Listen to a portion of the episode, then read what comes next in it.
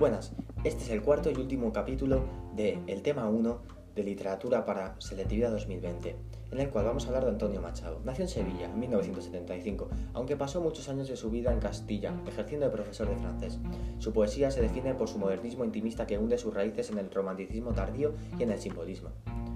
Los temas dominantes son la soledad, las angustias por el paso del tiempo, la muerte y el anhelo de Dios. Asimismo, se interesó por el creciente malestar social, al que buscó soluciones en el socialismo.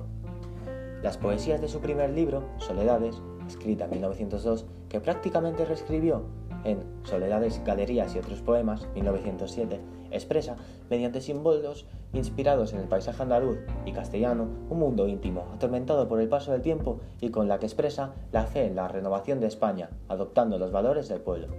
La imagen de Castilla es el símbolo que representa la unión de su sentir personal con el colectivo.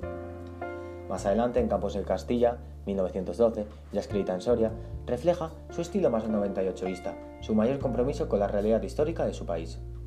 Más adelante, su inspiración poética decae y se interesa por asuntos filosóficos y políticos que desarrolla en los aforismos de su obra Juan de Mairena.